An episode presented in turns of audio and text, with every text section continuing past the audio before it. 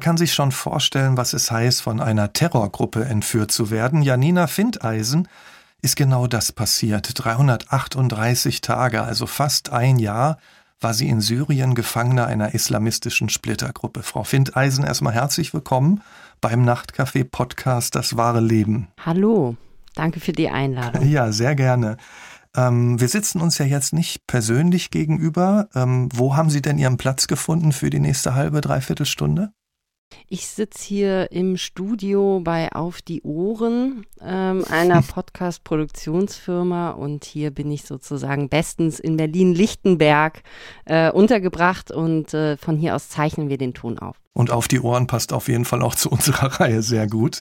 ähm, Frau Findeisen, Sie sind schwanger im Oktober 2015 nach Syrien gereist. In welchem Monat waren Sie damals? Ich war im siebten Monat schwanger im siebten Monat. Wenn man das so hört, im siebten Monat schwanger, dann in ein Bürgerkriegsland zu reisen, da schlagen viele sicher die Hände überm Kopf zusammen, wenn sie das hören. Sie im Nachhinein auch? Ja, selbstverständlich. Im Nachhinein bewertet man die Dinge ganz anders und ich natürlich auch diese Reise.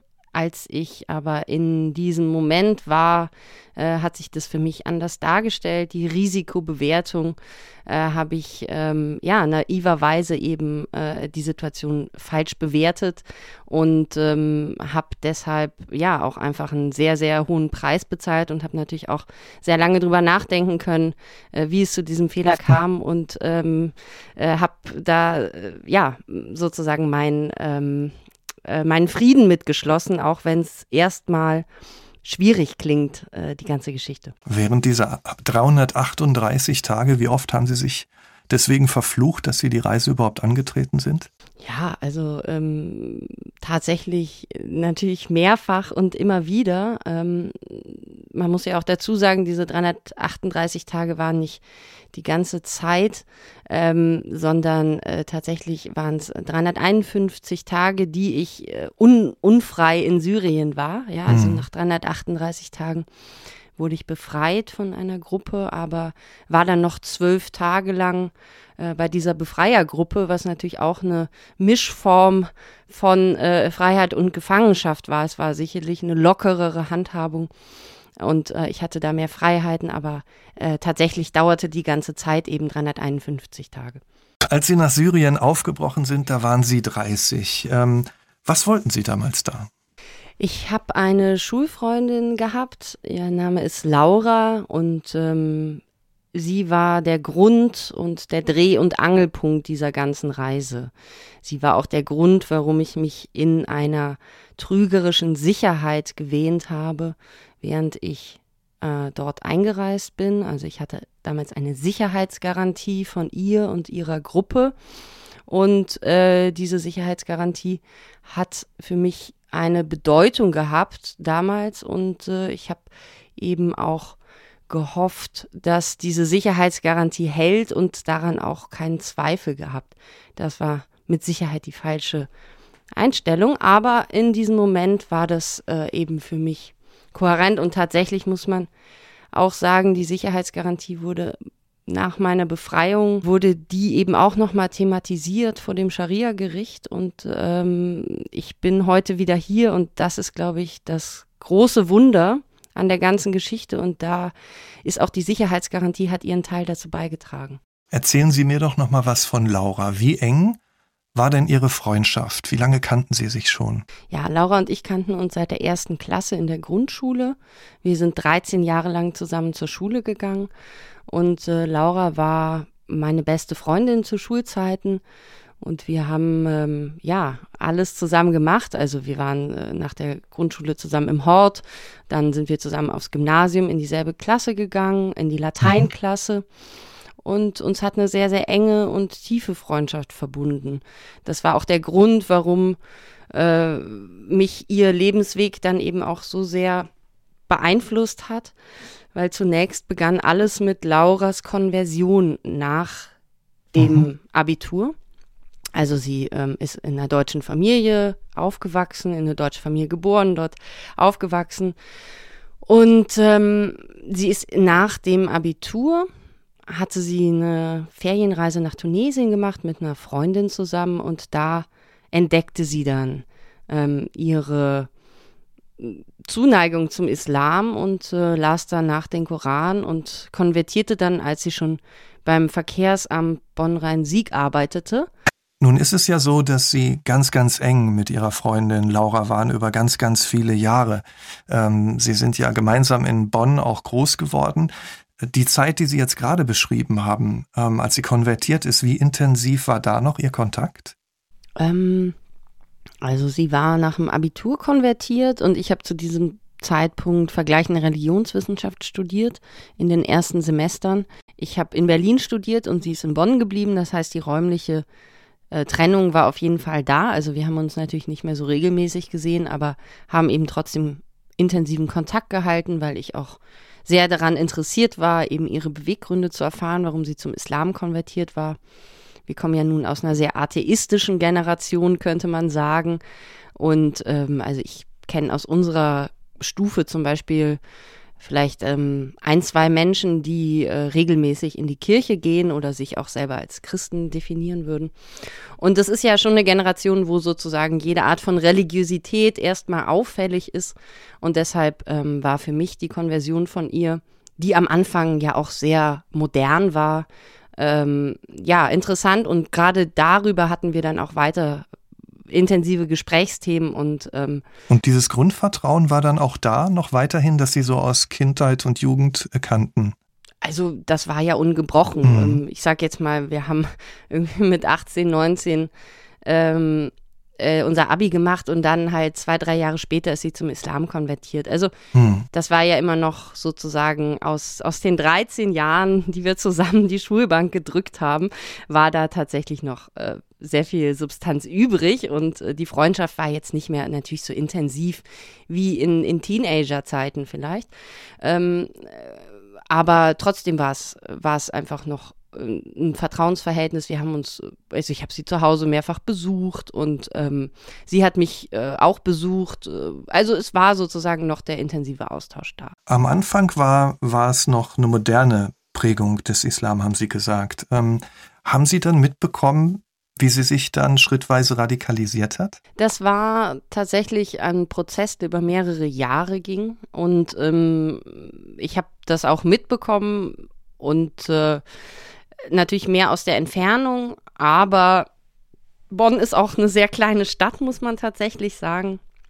Da hat man natürlich schon auch noch viel mitbekommen übers Hörensagen und ähm, es war dann, ähm, also ich erinnere mich, die, ähm, als ich gehört habe, dass sie voll verschleiert durch Bonn läuft, das habe ich tatsächlich von jemand anderem gehört, das hatte ich zu, zunächst nicht gesehen. Aber äh, ich hatte dann schon auch noch vorher Kontakt mit ihr, dass ich sie ähm, auf ihrer Arbeitsstelle angerufen habe, als sie schon ein Kopftuch getragen hat und äh, wir auch eben über diese Themen auch mhm. weiterhin gesprochen haben. Dann war sie ja irgendwann von einem Tag auf den anderen weg. Das wusste nicht mal die eigene Familie. Ähm, sie waren so lange die ganz enge, die beste Freundin. Haben Sie sich da Vorwürfe gemacht, dass Sie das nicht haben kommen sehen? Ja, natürlich habe ich ähm, damals schon Aussagen von, von ihr falsch bewertet. Man muss sagen, mhm. das war im Frühjahr 2009. Das war eine Zeit, da gab es Dschihadismus ähm, als Problem, als strukturelles Problem in unserer Gesellschaft noch nicht. Das war die Anfangszeit, wo es gerade eben bekannt wurde, dass einzelne Personen nach Waziristan ausgereist sind, in, ins afghanisch-pakistanische Grenzgebiet, dass es da die ersten ähm, auch Videobotschaften gab auf Deutsch. Aber das war vollkommen neu zu diesem Zeitpunkt. Und sie war ja auch nicht die Einzige, die ausgereist ist, sondern vor ihr und nach ihr sind noch viele andere Jugendliche oder junge Erwachsene ähm, aus Bonn eben ausgereist ins Kriegsgebiet, die alle den Tschuka-Brüdern, die später sehr bekannt wurden, ähm, eben auch durch ähm, Aufrufe zu Anschlägen in Deutschland mehrfach in der Tagesschau waren ähm, gefolgt sind. Sie sind dann über die Türkei eingereist, natürlich mit dieser Neugier im Gepäck. Was ist jetzt aus Laura geworden? Wie knüpfe ich da an? An eine Freundschaft geht das überhaupt? Andererseits waren Sie auch Journalistin. Sie haben aber das, was Sie da gemacht haben, mit keinem Sender abgesprochen. War das schon, zwar mit einer Produktionsfirma, aber war das schon eine Sache, auf eigene Faust? Nein, ganz und gar nicht. Also mhm. das muss man, glaube ich, da auch ähm, differenziert betrachten. Also ich bin nicht als Privatperson dorthin gereist, sondern es war ein Dokumentarfilmprojekt, was ich zu diesem Zeitpunkt über Laura gemacht habe. Laura hatte sich zu diesem Zeitpunkt, bevor sie sich aus Syrien meldete, anderthalb Jahre nicht gemeldet weder bei ihrer Familie noch bei mir noch bei irgendwem. Und ich habe eigentlich zu diesem Zeitpunkt schon ähm, einen Film über ein Phantom gemacht. Ich wusste ja gar nicht, ob sie noch lebt. Mhm. Als die, der Film eben schon angelaufen war und finanziert war, auch von verschiedenen Sendern, gab es dann eben eine Produktionsfirma, die auch die Kommunikation mit den Sendern übernommen hat, die Verträge gemacht hat und so weiter. Und der oblag es, die Kommunikation mit den Sendern zu führen. Wer hat Sie alles gewarnt vor dieser Reise? Also ich sage jetzt mal gewarnt ähm, ist, ist das falsche Wort, aber es gab natürlich schon Diskussionen, aber vor allen Dingen, was glaube ich noch viel entscheidender war dafür, dass das auch so stattgefunden hat, war, dass diese Reise vorbereitet wurde. Das heißt, es wurden Flüge gebucht. Ich habe von der Produktionsfirma Handgeld bekommen für den Schleuser. Die Produktionsfirma hat eine Krankenversicherung für Syrien abgeschlossen für den besagten Zeitraum. Und das waren alles Dinge, die natürlich mich auch in einen gewissen Zugzwang gesetzt haben und diese Reise nochmal in einem anderen Licht haben erscheinen lassen.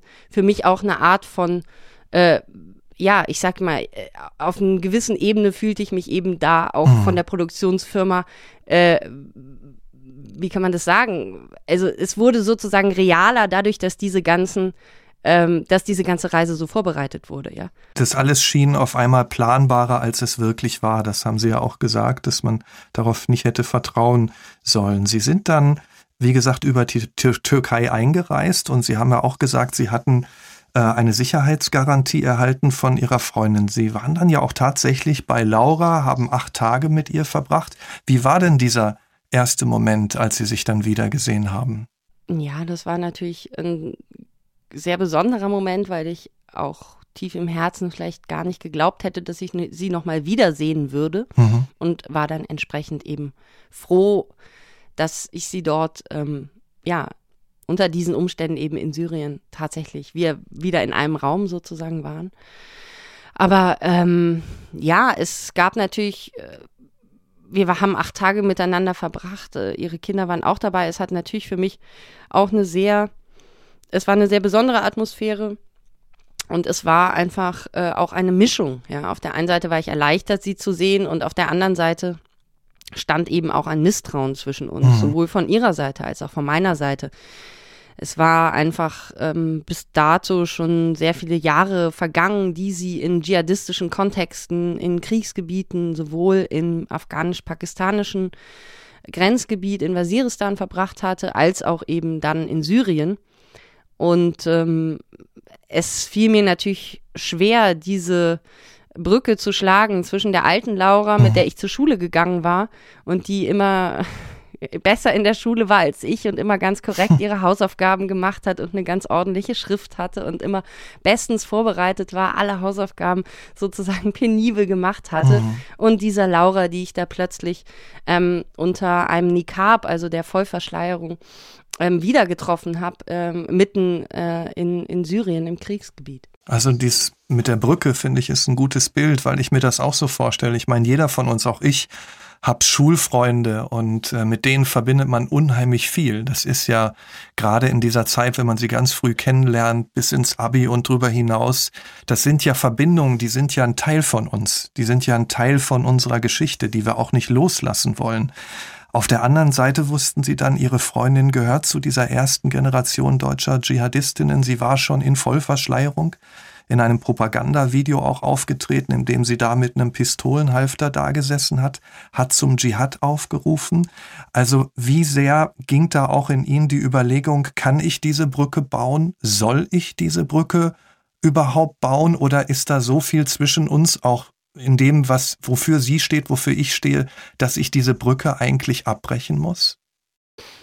Naja, also natürlich gab es bei mir immer die Hoffnung, dass egal welche Propagandaverlautbarung es gab, ähm, wo sie aufgetreten ist, oder egal welche E-Mail, von der eben Teile auch manchmal propagandaartig waren, ähm, ich hatte immer noch die Hoffnung, dass sie mir etwas anderes sagt, wenn wir unter vier Augen alleine reden können. Und war das so? Es war anders, mhm. ja, definitiv. Aber es war, es hat eben auch nicht dafür gereicht, dass ähm, äh, sie ja auch tatsächlich in Erwägung gezogen hätte, äh, vielleicht mit mir oder im Anschluss daran wieder nach Deutschland zurückzukommen.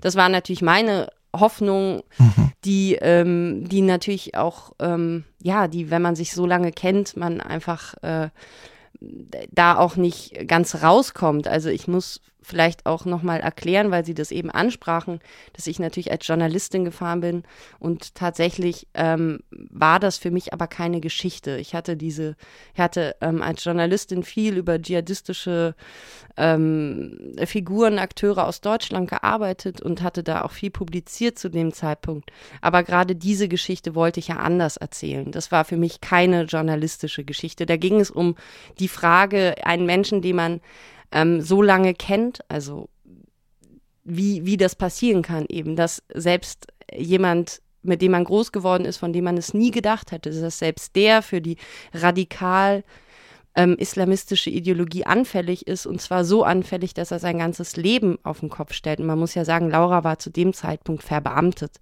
Sie war verheiratet, sie war verbeamtet, sie war Mutter einer Tochter. Ähm, es schien jetzt ihr Leben, schien in nichts darauf hinzudeuten, dass sie ähm, destabilisiert ist, chancenlos, ausgegrenzt, wie auch immer. Also alle Tribute, die man, Attribute, die man vielleicht dschihadistischen ähm, Radikalen zu rechnen möchte, die trafen ja auf sie gar nicht zu. Ja, sehr gutes Abi, Verbeamtung, das sind ja nicht die, die Punkte, wo sozusagen eigentlich die Ideologie ansetzt. Und von daher war es für mich halt auch umso erstaunlicher und deshalb hat es auch umso mehr Fragen in mir hervorgerufen, die ich einfach versucht habe, über Jahre zu beantworten. Und ich habe da einfach keine Antwort für gefunden. Deshalb war das halt für mich so wichtig, ähm, ja, sie auch selber äh, da zu fassen zu kriegen auf einer Ebene, wo sie eben nicht in Suren antwortet. Nach acht Tagen mit ihrer Freundin haben sie sich ja dann auf den Rückweg gemacht äh, mit einem Begleiter, äh, mit dem Taxi auf dem Weg zurück zur türkischen Grenze. Hatten Sie da ein mulmiges Gefühl oder waren Sie eher optimistisch, dass auch die Rückreise klappt? Ich hatte die Hoffnung, dass die Rückreise klappt, weil ich ähm, ja guter Dinge war aber tatsächlich klappte die erste Rückreise nicht so wie geplant. Das heißt, ich habe mich von Laura und den Kindern verabschiedet, bin losgefahren zur Grenze und dann war die Situation an der Grenze sehr aggressiv, sehr aufgeheizt. Äh, türkische Soldaten haben geschossen. Es war eine riesige Menge von Flüchtlingen, die von syrischen Flüchtlingen, die versucht haben, in der Nacht in die Türkei zu kommen, an dieser ähm, Grenze standen. Ähm, ich war eine von ganz vielen Leuten, die darüber wollten. Und äh, die türkischen Soldaten waren eben sehr aggressiv. Und dann habe ich entschieden in dieser Nacht, dass wir wieder zurückfahren und am nächsten Abend versuchen, an einem anderen Punkt, wo es ruhiger ist, über die Grenze zu kommen. Und dann? Was ist dann und passiert? Das war sozusagen der Moment, wo sich das ganze Blatt wendete. Wir sind dann zurückgefahren in die Wohnung. Laura war schon abgereist mit den Kindern. Und wir haben dann am nächsten Tag äh, sind wir nochmal aufgebrochen, ähm, der Schleuser und ich, mit dem ich auch eingereist bin, zur Grenze. Und auf dem Weg zu dieser zweiten Fahrt hatte ich tatsächlich ein sehr schlechtes, mulmiges Gefühl. Da hatte ich das Gefühl, stimmt was nicht. Und ähm, das Taxi fuhr entweder ganz langsam oder ganz schnell und es gab irgendwie eine komische Atmosphäre. Und dann wenige Momente später ist dann tatsächlich das Taxi gestoppt worden von mehreren bewaffneten Männern mit Kalaschnikows, die das Taxi angehalten haben, die einen Fahrer und Beifahrer rausgezogen haben und äh, das Steuer übernommen haben. Zu uns nach hinten auf die Rückbank sind auch mehrere Männer eingestiegen, bewaffnet. Und dann ist das Taxi sozusagen in die Richtung äh, gefahren mit einem U-Turn, aus dem wir gekommen sind. Das heißt zurück rein Richtung Syrien und nicht Richtung türkischer Grenze. Wie sehr waren Sie in Panik da? In der Situation? Ich war eigentlich eher wie versteinert, also wie mhm. starr. Ähm, ich war gar nicht so in Panik, sondern ich habe eigentlich äh, ich habe eigentlich sozusagen nur noch äh, aus meinen Augen rausgeguckt und versucht, die Situation nicht weiter eskalieren zu lassen. Das heißt, ich habe einfach versucht, ruhig zu bleiben, was auch in dem Moment gab es eigentlich auch gar nichts anderes, was, was ich äh, als Option sozusagen hm. gesehen habe. Das sind auch Bruchteile von Sekunden, in denen man entscheidet und man entscheidet da vielleicht einfach ähm, fürs Überleben. Und das heißt, äh, wenn sechs Männer mit Kalaschnikow äh, vor einem stehen, ist das Kräfteverhältnis ja vollkommen klar. Und ähm, da war sozusagen mein Interesse einfach so ruhig zu bleiben, damit die äh, nicht auch in irgendeine Panik verfallen und es irgendeine Kurzschlussreaktion gibt. Aber Ihnen war gleich klar, das ist jetzt hier eine Entführung und, und ich bin jetzt hier in Gefangenschaft. Das, das haben Sie gleich schon mit dieser Situation verbunden. Also genau, in Syrien ist halt die Situation, Situation so fragil, dass sich Dinge vom einen auf den anderen Moment ändern können.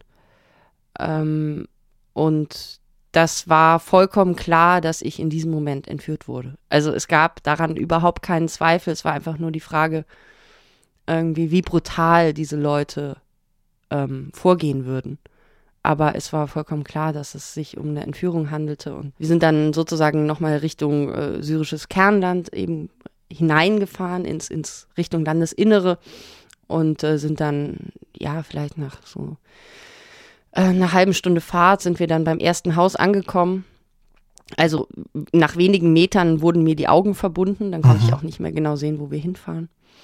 Ähm, und dann kamen wir eben äh, irgendwann zum ersten Haus und dort wurde ich dann eben mit einer Augenbinde ähm, sozusagen gestützt den Weg zum, zum Hauseingang. Und dann, ähm, genau, war ich dort sozusagen im ersten Haus und dann dauerte das noch einige Stunden. Dann kam ein Übersetzer. Ähm, dann wurde mir die Augenbinde abgenommen, es kam ein Übersetzer und. Ähm, und haben die dann dann erklärt, worum es ihnen geht? Dann haben die auf jeden Fall äh, relativ schnell auch erklärt, dass ich jetzt entführt bin. Und ähm, ich hatte einfach tatsächlich versucht, ja, natürlich noch meine Situation darzustellen und ich hatte versucht, ob es äh, eine Möglichkeit gibt, dass, dass, es, ähm, dass es schnell wieder aufhört. Aber natürlich wurde mit jeder Stunde klarer, dass das jetzt meine neue Realität mhm. war. Und es hat einfach daran dann ähm, ab dem Moment der Entführung keinen Zweifel mehr gegeben. Ich meine, diese neue Realität, das ist ja ein Albtraum. Also das ist ja etwas, was niemand sich vorstellen will, dass ein sowas passiert. Ähm, irgendwann, Sie haben gesagt, das war das erste Haus. Sie sind ja dann im Laufe der Wochen und und Monate auch mehrfach in andere Häuser dann nochmal umgezogen. Wie haben Sie sich denn, als Sie gemerkt haben, oh, das ist jetzt keine Sache von Tagen, das dauert länger hier, wie haben Sie denn versucht, sich innerlich stabil zu halten? Also ich glaube, ähm, mir hat am meisten geholfen, dass ich äh, relativ viel versucht habe aufzuschreiben. Also ich habe Tagebuch mhm. geschrieben zu dieser Zeit und ich habe einfach sehr große Hoffnung, muss ich sagen. Hatten Sie auch Rituale so, um über den Tag zu kommen? Ja, definitiv. Also, mhm. aber dieses Schreiben gehörte auch zu so, es war ja. eines der wichtigsten Rituale, sozusagen den Tag über ähm, die Dinge aufzuschreiben, die, die, die, die Wut, die Angst, mhm. ähm, die Hoffnung, die Träume, ähm, die Konversation, die Optionen, die sich da sozusagen auftaten, immer wieder zwischendurch, wenn es mal so einen Funken am Horizont gab. Das alles habe ich, hab ich aufgeschrieben und das hat mir auch sehr geholfen. Dann konnte ich das nochmal lesen. Ich habe sozusagen da so eine mhm. Kontinuität entwickelt, dass ich auch ja, mir die Dinge einfach von der Seele geschrieben habe und dadurch das Gefühl hatte, dass ich sie auch irgendwie weglegen konnte. Sie haben später mal geschrieben, gefangen sein, das ist wie in einen Strudel unter Wasser hinabgezogen zu werden, in die Tiefe des Ozeans. Wie meinen Sie das? Ja, ich glaube, es ist halt einfach ein ein Gefühl, dass man halt hilflos ist und hm. vollkommen den Entführern ausgeliefert ist. Ähm, ich hatte natürlich auch Angst vor körperlicher Gewalt. Ich hatte Angst davor, geschlagen zu werden, ähm, bedrängt zu werden, ähm, vergewaltigt zu werden. Das sind ja alles keine bloßen äh, Ängste im Krieg, sondern das ist ja leider Realität im Krieg, gerade für. Frauen, die in solchen Situationen, wie ähm, die Situation, in der ich war, natürlich vollkommen ihren Peinigern ausgeliefert ist. Und ich habe relativ schnell gemerkt, dass ich in Ruhe gelassen werde. Mhm. Das hat mich natürlich wahnsinnig beruhigt. Ich hatte das Gefühl, dass ich entführt bin und dass die Entführer auch bereit sind, Waffengewalt einzusetzen, sollte ich versuchen zu fliehen. Aber ich hatte nicht das Gefühl, dass sie darüber hinaus versuchen, mich zu brechen oder sozusagen mir noch mehr Leid anzutun. Bei diesem und, Bild, dass Sie da in diesem Strudel sind, tief im Ozean, ich habe mich auch gefragt, hat es auch was damit zu tun, wenn ich mir vorstelle, ich bin da in der Tiefe des Ozeans, dann erscheint ja das Leben, das wir sonst führen, unglaublich weit weg, ne? Das, was da über der Oberfläche ist. Äh, war das bei Ihnen ähnlich, dass das, was zu Hause war, was vorher war, dass das einfach so ewig weit weg war? Ja, mhm. definitiv. Mhm. Es ist ja auch so, dass ähm, wenn man taucht, dann ist es ja auch sehr still da unten, ja. Und das ist wie so eine ganz eigene Welt da unten. Und tatsächlich habe ich während dieser Entführung natürlich auch mich so gefühlt, als sei ich eben vollkommen abgeschnitten von der Welt. An einer anderen Stelle habe ich es eben auch beschrieben, als wenn man ins Koma fällt. Mhm. Ja, alle drumherum sind sozusagen nach da, aber man selber kann einfach nicht mehr agieren. Ja, das beschreiben ja Leute, die ins Koma fallen, dass sie zum Teil auch noch Sachen hören, aber einfach nicht mehr reden können. Und ich hatte tatsächlich so dieses Gefühl, dass ich ähm, abgeschnitten bin von dieser Welt, in der ich gelebt habe und in der wir alle hier sozusagen leben. Ich hatte ja auch keine Möglichkeit zu kommunizieren. Ich habe manchmal zum Beispiel geträumt, dass ich meine E-Mails checke. Das war so ein Traum, den ich immer wieder hatte. Ja. Mhm. Also ich, ähm, weil man ist ja so gewohnt, das ist wie so eine normale Routine, aber natürlich in so einer Situation ist man natürlich, hat man auch dazu keinen Zugang mehr. Ähm, und das ist aber etwas, was man vielleicht auch vermisst oder wo natürlich auch, ja, wo wir sozusagen die Möglichkeit haben, in unserer Welt ja immer zu kommunizieren. Und äh, wenn das so ganz wegfällt, ja, dann, dann verlagert sich sowas sogar in die Träume. Wie war denn Ihr Verhältnis zu den Entführern? Ähm, hat sich da mit der Zeit eine Nähe eingestellt oder war da eher Hass, Wut, Angst? Was haben Sie denen gegenüber mit der Zeit empfunden? Also es war tatsächlich, gab es immer verschiedene Wachen, die auf mich aufgepasst haben, zum Teil auch wiederkehrend. Es gab zu den einzelnen Wachen habe ich versucht, eben auch eine Verbindung aufzubauen, um vielleicht mehr Informationen zu kriegen oder um Hilfestellung zu bekommen bei einigen Dingen.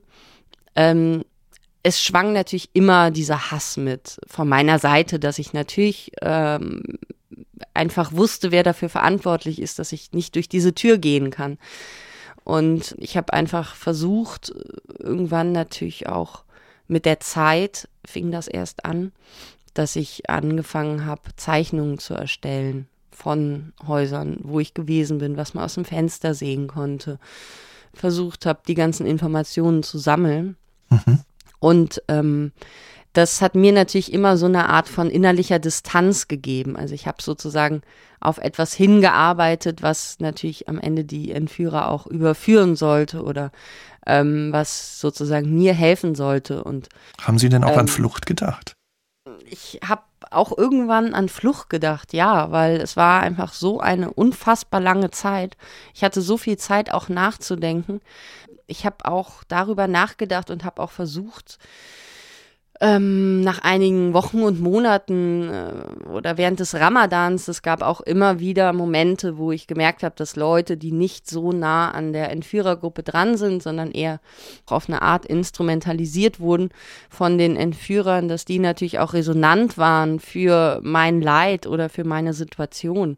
Dann habe ich versucht, denen Zettel mitzugeben für meine Familie Botschaften, dass sie die per E-Mail schicken sollten. Also es gab sozusagen schon immer wieder Versuche meinerseits, mhm. ähm, da ähm, ja im Grunde genommen äh, eine Exit-Situation äh, irgendwie zu kreieren. Aber es ist auch eine Aussichtslosigkeit nach einer gewissen Zeit, nach einer äh, Routine, wo, wo man einfach irgendwann gar nicht mehr glaubt, dass man jemals zurückkommen wird. Mhm. Also es war tatsächlich am Anfang in den ersten Wochen und Monaten habe ich immer noch gehofft, dass es sich um Tage handelt. Und irgendwann war die Last der Tage, die ich schon entführt war, so hoch, dass ich gar nicht mehr glauben konnte, dass das sozusagen noch ein schneller Prozess sein kann, weil dafür war einfach, ich sag jetzt mal, ein guten Dreivierteljahr, also wirklich gar nichts passiert. Wir haben, wir haben ja bisher immer nur über Sie gesprochen. Aber Sie waren ja im siebten Monat schwanger, als Sie dort äh, hingereist sind. Das heißt, es ging ja bei all dem nicht nur um Sie. Was hat das ausgelöst? Ja, also tatsächlich, das ist, das ist natürlich, äh, am Anfang war es äh, eine Sache, die viel mit mir zu tun hatte, weil ich da natürlich noch alleine war. In dem Moment, wo mein Sohn auf der Welt war, gab es natürlich eine andere Sinnhaftigkeit der ganzen Zeit. Es gab eine andere Bemühung meinerseits, natürlich die Situation auch durchzustehen und es gab auch einfach einen anderen Antrieb, das auch wirklich auszuhalten und tatsächlich das Beste einfach aus dieser, aus diesen widrigen Umständen, aus dieser Situation zu machen. Wie ist denn ähm, Ihr Sohn eigentlich zur Welt gekommen? Waren Sie da ganz allein oder doch im Krankenhaus? Krankenhaus? Also tatsächlich haben die Entführer dann auf mein Drängen hin, ähm, nachdem ich eben Schmerzen simuliert hatte, die ich gar nicht hatte und die Hoffnung hatte, dass ich dadurch ins Krankenhaus komme, haben sie, statt mich in ein Krankenhaus zu bringen, wo ich ja tatsächlich Kontakt eben nach außen auch hätte aufbauen können, haben sie eine Hebamme zu mir gebracht und äh, diese Hebamme kam dann mehrmals und ähm, nach einigen Malen stellte sich raus, dass ja sie eben Medizin studiert hatte in Damaskus und dass die Entführer ihren Mann entführt haben, damit sie eben schweigt mhm. zu diesen ähm, Umständen und eben nicht verrät, dass es da eine entführte Deutsche gab. Und die Hebamme, wo, also sie war eine Gynäkologin, die sozusagen auch Hausge auf Hausgeburten spezialisiert war. Und die kam dann auch, als die Geburt näher rückte und die hat, war dann auch da äh, mit mir zusammen hat sie sozusagen diese Geburt gemacht. Und äh, ohne sie wäre das sozusagen gar nicht äh, möglich gewesen von meiner Seite. Also es war, sie war dann natürlich der äh, wichtigste Mensch in diesem Moment als dann ihr Sohn da war und sie sich auch mit ihm beschäftigt haben. Ähm, ich meine, auf der einen Seite war da immer die Angst, diese permanente Angst, ja nicht nur um sie, sondern auch um ihr Kind. Aber konnten sie dann auch mal für Momente verdrängen, wo sie gerade eigentlich sind und in welcher Lage sie sich befinden? Oder war das immer wie, wie so ein Schleier immer um sie? Ja, dass sie, dass sie da eigentlich sich nie auch mal gedanklich befreien konnten? Also, ich glaube, man muss um die Situation zu verstehen in Syrien, muss man auch verstehen, dass in Syrien niemand freiwillig rausgeht. Ja? Also wenn man in Syrien drin ist und man versorgt ist mit Lebensmitteln und erstmal alles hat, dann ist das im Grunde genommen ein Zustand der Sicherheit. Sicherheit bedeutet dort nicht auf Spielplätze zu gehen, weil Spielplätze werden bombardiert, bedeutet nicht auf die Straße zu gehen, weil auch die Wohngegenden bombardiert werden. Und ähm, tatsächlich habe ich mich dort dann auch in dieser widrigen Situation versucht eben einzurichten und habe das tatsächlich auch geschafft. Also wir waren halt immer in Wohnräumen untergebracht, in einzelnen Räumen innerhalb von Wohnungen. Jetzt nicht in einem Gefängnis mit anderen, was weiß ich, IS-Kämpfern oder sowas oder IS-Kämpferinnen, und ich habe einfach versucht, das auch auszuschalten, ähm, selber für mich und auch einfach eine Art von heiler Welt zu kreieren, die vielleicht, ja, nur sehr fragil war und jederzeit von hätte zerstört werden können, aber die für mich in diesem Moment real war. Und das war für mich halt das Wichtigste, dass ich es schaffe, einfach eine Normalität auch für meinen Sohn aufrechtzuerhalten die einfach in ganz alltäglichen Routinen bestand, wie Babybrei zuzubereiten oder die Wäsche mit der Hand zu waschen, wo man das Wasser dann erst auf dem, Bo auf dem Ofen erhitzen musste. Es gab einfach sozusagen einen Alltag, der bestritten werden wollte. Mhm. Und das war natürlich in dem Moment, wo mein Sohn auf der Welt war, war das ähm, die Kontinuität, die dann auch das Tagebuch und so weiter alles abgelöst hat. Es ging quasi in, nicht mehr um mich und ich habe ähm, hatte so viel Zeit, auch mich mit meinem Sohn auseinanderzusetzen. Ich hatte gar nichts anderes zu tun, ja, den ganzen Tag über. Also ich war sozusagen da auch froh drum, aber war dann eben auch, äh, bin darin auch aufgegangen, ja, diese Zeit mit ihm zu verbringen und das ähm, für uns eben umzuinterpretieren, ja. Nicht als das mhm. Schrecklichste, was man sich vorstellen kann, sondern als das, was man ja eigentlich haben will, die erste Zeit mit seinem Kind äh, in, in einer Art von ähm, Idylle zu verbringen. Das war es natürlich bei uns nicht, aber es gab jetzt auch keine permanente Bedrohung, dass ich ähm, permanent um mein Leben gefürchtet habe. Ja, ich habe um mein Leben gefürchtet, wenn alle um ihr Leben gefürchtet haben, weil es vielleicht ähm, Kampfjets von, von, vom Assad-Regime oder von Putin gab, die über das Viertel geflogen sind. Aber ich hatte jetzt nicht das Gefühl, dass ich die ganze Zeit äh, Sadisten ausgeliefert bin, die, die versuchen, mein Leben mir zur Hölle zu machen. Ich hatte das Gefühl, dass die Entführer mich weitestgehend in Ruhe gelassen haben. Aber wenn Sie sich gefragt haben, ob Sie sie töten, wenn es aus Sicht der Entführer das Richtige ist, sind Sie dann davon ausgegangen, Sie würden es tun? Also ich hatte das Gefühl, dass ich, dass sie bereit wären, mich zu töten, wenn etwas schief läuft. Aber ich hatte auch das Gefühl, dass ich ihnen viel wert bin, weil sie auch versucht haben, mich zu schützen im Sinne von, wir haben das Haus gewechselt, sobald es irgendwie, man merkte, dass die Bombardierung näher kam oder die Front. Ja, also man hatte schon das Gefühl, dass mhm. sie alles versuchen, ähm, um mein Leben sozusagen aufrechtzuerhalten, ja. Also die haben irgendwie vom Markt, also nur als, als Beispiel, ja, von der Versorgung her haben sie halt mehrmals am Tag gab es warmes Essen. Äh, ich konnte einen Einkaufszettel schreiben für den Bazar, wo ich Sachen aufschreiben konnte, die ich irgendwie haben wollte. Es, es gab jetzt, sie haben irgendwann mir einen Fernseher gebracht, damit diese Zeit irgendwie ähm, vergeht. Ja, also ich hatte schon das Gefühl, dass sie nicht versuchen, mich zu brechen, mhm. ähm, sondern dass sie versuchen, eine Art von Normalität auch für mich aufrechtzuerhalten, wo es irgendwann kein absolutes Gegeneinander mehr war. Ähm, aber ich hatte natürlich das Gefühl, dass die zu allem bereit sind, wenn ich, wenn ich nicht äh, funktioniere oder versuche irgendwie äh, etwas zu planen gegen sie.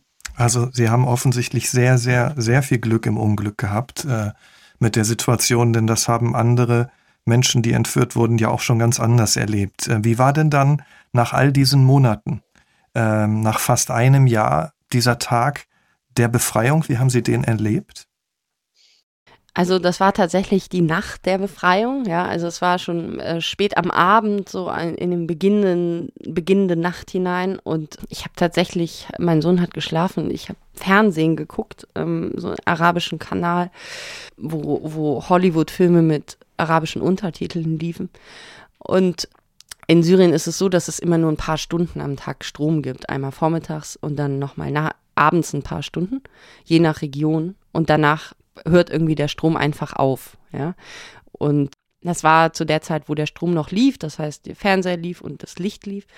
Und dann kam plötzlich einer der Wachen in mein Zimmer, hatte auch keine Maske mehr auf und war dann, äh, rief mich eben, äh, dass, dass äh, angeblich Soldaten von Assad die Region gestürmt hätten und ich ganz schnell packen müsse, weil wir jetzt dieses Haus verlassen müssen.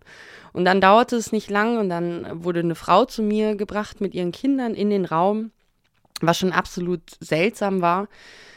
Und dann wurden wir äh, dann sozusagen durch, durch einen Flur in eine Nachbarwohnung desselben Gebäudes ge geschickt.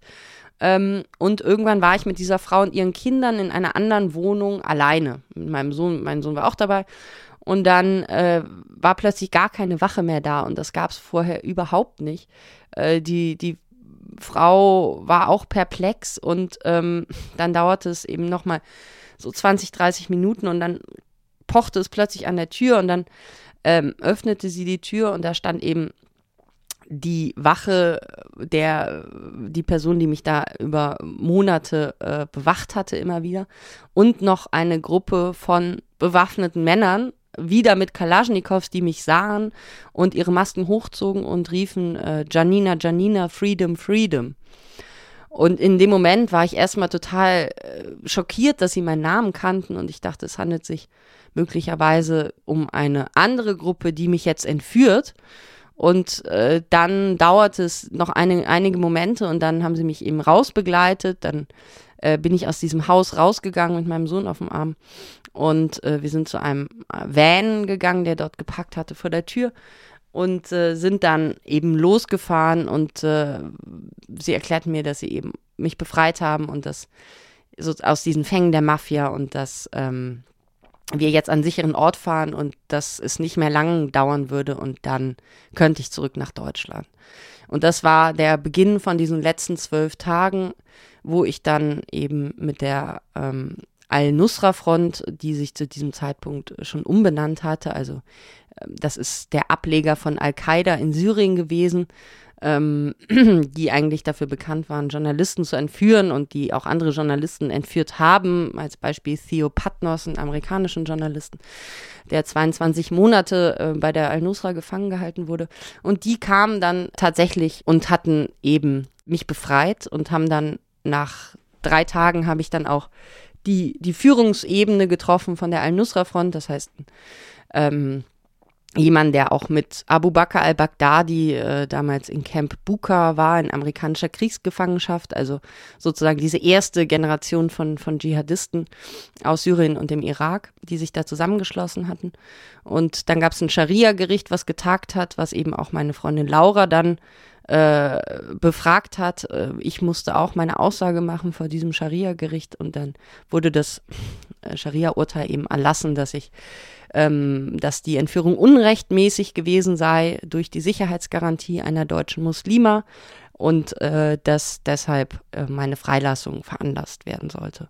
Und dann dauerte es tatsächlich nur noch ganz wenige Tage und ähm, ja, dann bin ich äh, aus Syrien zur türkischen Grenze gebracht worden. Machen wir mal einen Sprung. Mich interessiert, wie schwer ist es Ihnen gefallen, zurückzukommen? Ja, also tatsächlich diese Frage nach der Rückkehr das war am Anfang, war das für mich sehr, sehr schwierig, wieder anzukommen in unserer Welt. Was war schwierig? Ich glaube, die, die Zeit in Syrien hatte mich einfach so sehr geprägt. Ja, also ich erinnere, dass ich nach zehn Tagen das erste Mal den Versuch unternommen habe, in den Supermarkt zu gehen. Und jetzt war es ja so gewesen, dass ich über ein Jahr lang äh, nicht auf dem Bazar war, nicht eingekauft hatte und auch in einem Supermarkt, wie, wie es den bei uns gibt, einfach vollkommen, also in einer ganz anderen Realität gelebt habe. Für mich ging es nicht darum, ob die Produkte irgendwie bio sind oder ähm, ja, für mich ging es einfach äh, ums, ums Überleben, was Essen und Trinken betraf. Und ich war einfach total überfordert, als ich das erste Mal in den Supermarkt gegangen bin, weil alles war hell erleuchtet. Es waren ganz viele Menschen. Die Musik war war sehr laut oder ich habe sie sehr laut wahrgenommen, die, die, die lief über die Lautsprecher und es war einfach dieses Überangebot, ja. Es gab so viele verschiedene Brotsorten, so viele verschiedene Käsesorten, Joghurts. Es war einfach für mich ähm, zu viel ich habe diesen Überkonsum, der bei uns einfach so normal ist, ja, wo, wo sich keiner, ähm, ja, wo, wo, wo, wo keiner groß drüber nachdenkt, weil es einfach unser Alltag ist. Der war, ich hatte mich vollkommen entfremdet, ja, aus diesem ganzen Leben hier. War das denn Was, nur für den ersten Moment oder würden Sie sagen, Sie haben sich auch auf Dauer verändert? Also ich habe mich mit Sicherheit auch auf Dauer verändert durch diese Erfahrung in Syrien. Aber im ersten Moment kam mir einfach mhm. die, die Rückkehr, war einfach die Schwelle noch viel höher. Ja, also ich muss ehrlich sagen, inzwischen ähm, gehe ich auch ganz normal wieder in den Supermarkt und, und denke jetzt nicht die ganze Bio oder nicht. ja, das ist ähm, man man man kommt dann auch wieder rein, ja. Äh, selbst wenn man lange raus war, aber für mich war tatsächlich diese, es hatte einfach Monate gedauert, wo ich immer noch ähm, sozusagen an, an dieses Leben in Deutschland permanent gedacht habe und irgendwann gab es den Moment, wo sich in Syrien das geändert hat, dass für mich Syrien diese Realität mhm. Nummer eins war. Und das hat einfach auch gedauert, als ich zurückkam, bis diese Realität Syrien wieder verschwunden ist und in den Hintergrund gerückt ist. Das war einfach so ein Transformationsprozess. Und ähm, träumen Sie denn ja. manchmal noch von der Gefangenschaft oder Kommen tagsüber Bilder zurück? Also ich denke schon immer wieder mal dran. Es ist ganz unregelmäßig. Ähm, es sind jetzt auch keine Albträume. Ähm, aber es ist natürlich schon ein, ein Bewusstsein für die Situation in Syrien. Also mhm. gerade wenn ich die Nachrichtenbilder sehe, gerade wenn diese Situation unten wieder eskaliert, ähm, wir werden ja, also dieser Krieg geht ja jetzt schon sehr, sehr viele Jahre und natürlich gibt es nur unregelmäßig auch in den deutschen Medien Berichterstattungen darüber. Wenn man da unten war, weiß man ja, dass da unten jeden Tag Krieg ist, ja, auch wenn es hier nicht in den Medien auftaucht. Und das ist natürlich eine ganz belastende Situation. Ähm, wenn ich diese Bilder sehe und immer wieder gibt es da auch Momente, wo ich ähm, ja, sehr, sehr berührt bin, auch von dem Leid da unten. Auch wenn das für mich jetzt auch schon wieder einige Jahre zurückliegt, mhm. die Zeit da unten. Aber man fühlt sich doch verbunden, weil man verstehen kann, wie ausgeliefert und hilflos die Menschen da unten sind. Haben Sie noch Kontakt zu Laura? Ich habe ähm, nach der Veröffentlichung Kontakt gehabt. Im Moment habe ich keinen Kontakt. Mhm. Ähm, wie geht's denn Ihrem Sohn? Dem geht's gut. Der wird immer größer und ähm, der ja, der hat natürlich sehr viel erlebt da unten, aber er war auch noch sehr klein. Und ähm, ja, also er hat natürlich jetzt alle Möglichkeiten hier ein, ein gutes Leben zu leben, anders als die Kinder von Laura, die noch nicht zurück in Deutschland sind. Ich glaube, das ist natürlich ein sehr großes Geschenk, dass wir diese zweite Chance bekommen mhm. haben und ähm, also Sie empfinden Ihr Leben jetzt auch als zweite Chance sozusagen? Ja, also diese ja. Rückkehr, gerade wenn Sie andere Geschichten von Geiselnahmen hören, ähm, es gibt ja immer wieder Entführungen weltweit, dann ist es natürlich ähm, eine, ein, ja, eine Situation, wo einfach, wie Sie eben schon gesagt haben, in diesem sehr, sehr großen Unglück auch sehr, sehr viel Glück lag. Mhm. Und äh, ich bin sehr dankbar dafür. Jetzt war gerade der, der Tag der internationalen Pressefreiheit, ja, wenn man überlegt, dass immer noch Kollegen auch immer noch parallel, während wir jetzt reden, eingesperrt sind und ähm, in Gefängnissen oder eben sogar entführt, dann ist das, macht mich das natürlich sehr betroffen, weil jeder einzelne Fall, ich weiß ja nun, wie sich das anfühlt, man sitzt da und die Monate und manchmal die Jahre vergehen und man verliert natürlich nie die Hoffnung, zurückzukehren. Und ich glaube, das ist halt, ja, ich weiß, ähm, habe einfach versucht, auch diese zweite Chance jetzt zu nutzen, die mir gegeben wurde. Und ich bin natürlich sehr dankbar ähm, allen Menschen, die dazu beigetragen haben, dass ich wieder zurückkommen konnte mit meinem Sohn. Und diese zweite Chance ähm, haben wir sozusagen auch, auch ergriffen und ich glaube, dass es natürlich ähm, es einen nie loslässt, wenn man so eine Erfahrung gemacht hat, mhm. aber man kann natürlich auch hier